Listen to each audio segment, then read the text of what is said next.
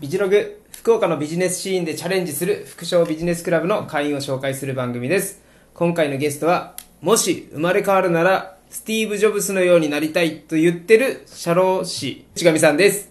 淵上さんに将来の夢、目標をお聞きします。はい、淵上さんよろしくお願いします。はい、お願いします。では、淵上さんの3年後、あ、2年2024年2024年ですね。の目標、お聞かせいただいていいですか？はい。一応まあ、今、社労士してるんですけども、まあそこからいろいろまた拡大していきたいなと。はい。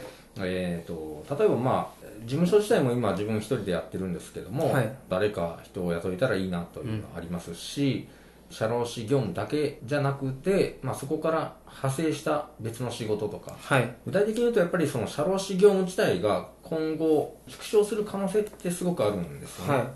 手続きとかは、まあ、本当に今クラウドだったりとか AI で、はいあの自社でこう簡単にできるようになってきてるんではい。手続きに関してはもう自社でできますよとかうーん。そうなると僕らの仕事の、まあ、一部はもうなくなっていく可能性がすごく大きいはい。じゃあどうすれば生き残れるかって考えた時にやっぱりその企業さんの経営とか人材のマネジメントにより深く関わらないと生き残っていけないかなとはい。思うので、まあ、その部分をできるように。はい。それはまあ社労士からちょっと隣接したコンサルタント的な部分はい。だし、えーあとはその人材の教育だったりとかの教育とかセミナーとかはい。そういったところにもちょっと力を入れていきたいなと思ってあます。そうですね、はい。極論言うと社労士っていう仕事と、今のコンサルとか教育セミナーってその資格がなくてもできる仕事ですか？そうですね。ああということは、社労士しなくてもいいよぐらいのイメージですか？そうですね。ああ。ただその肩書きとして社労士がついてると、そうですね。まあうんついたら多少ちょっと信用されるかなぐらいのああそうですね。感じですね。あじゃあもう自分の実力でコンサルタントとか教育とかセミナーの部分を強くしていきたいっていう感じですか？そうですね。あの社労士やっててこういうこと言うのもあれなんですけど、はい。手続きとかあんまり得意ではないんですよね。書類とかをなんですか？チェックミスしてしまうみたいな、うん。そういうかそういう危険性がある人間なんで 性格的に。はい。でまあ役所行っていろんな、まあ、提出したりとかもちろんそういうの大事な仕事ではあるんですけど、はい。自分が好きなのはどっちかというと、まあ、人に関わったりとかして、うんうんうん。あの組織を作ったりとかのはい。方が、まあ好きというか、まあ、あ合ってるのかなっていうのがあるあのでーそうですね。事業の人でもそうやってキャリアアップを考えていくわけですね。事業の中での。そうですね、うんありますねやっぱり。それが3年後にはじゃあこのコンサルタント、教そうですね。育、はセミナーっていう仕事がもう柱としてできてていうん。社労士のいわゆる諸業務ははい。別の人に任せてるようなのが今の藤上さんのイメージ。そうですね、はい、あと10年後は何してますか？そうですね。あの、まあ、働いてます？多分まあ働いてるとは思うんですよね、はい。ただスティーブ・ジョブスは関係してきます。か そこ。スティーブ・ジョブズははい。多分その、なんていうんですかね。僕が全然持ってないものを持ってる人に憧れてるんで、はい。例えばそのなんか製品作るとか、はい。ないものを新しく作るとかはい。なんか未来をデザインするみたいな部分の、そこがすごいなと。僕はそれがちょっとないんで、単純にそれに憧れてる部分があるあんですね。そうなんですね、その社労士からの業務からバーンと脱皮して、はい。もっと駆け上がっていった先に何かをしたいっていうのがあるのかなと思ったんですよ。その枠の社労士からのステップの枠じゃなくて。はい、はい、そうですね。あの究極的に言えばはい。その社労士で一生やっていかなきゃいけないとまでは思ってない部分あるんですよね。他にもっとこう面白いものとかあれば、はい。そっちに行くのは全然多分躊躇はないと思うんですよ。あそうなんですね、はい社労士で今やってるはい。真逆の IT の人いらないよ。はいはい。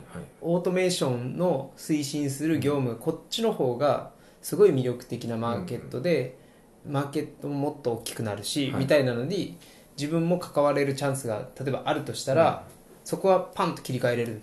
なんかそこに自分がこう本当に面白いと思ったら。ねーなるほどな、あんまり固執しないんですね。あのし事業というかその社労士に。うん。まあ、社労士の今の仕事じゃ好きなんですけど、はい。そのこれがじゃあ本当に一生の仕事かとまで思ってるかというと、そこまでは今のところない。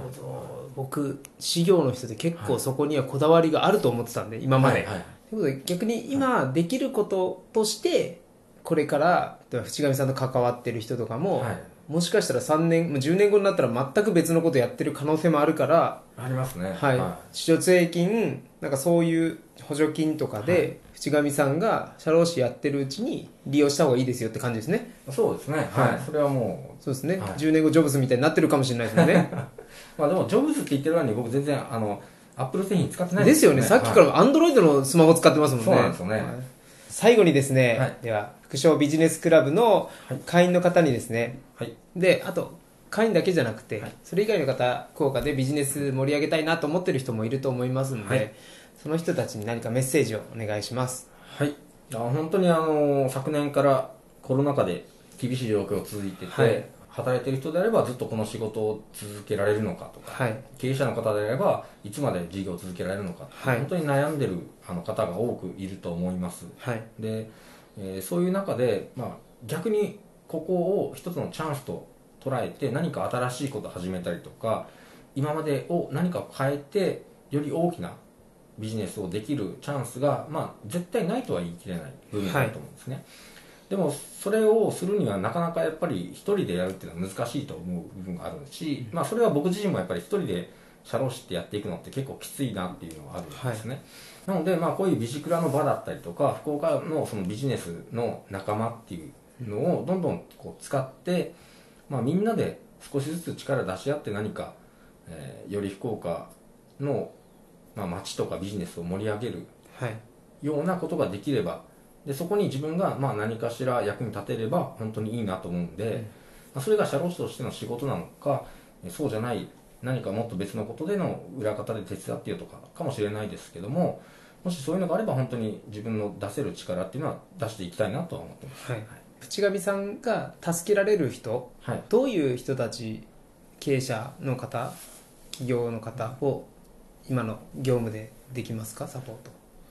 やっぱり社労士としての、まあ、サポートが一番自分が力発揮できるところなんで、あの本当に中小企業経営者の方で、はい。えー例えば人の問題、はい。てえー社員さんが定着しないとか、はい。もっとこう効率のいい働き方をしてもらいたいけどどういうふうにすればいいのかとか、はいあとはその人の評価の仕方とか、うん。社員さんのやる気をもっと引き出したいはい。というところで悩みのある方はあの何がしかのあのお手伝いはできると思ってます。はい。わかりました。淵上さん今日は貴重なお話を聞かせていただいてありがとうございました。ありがとうございました。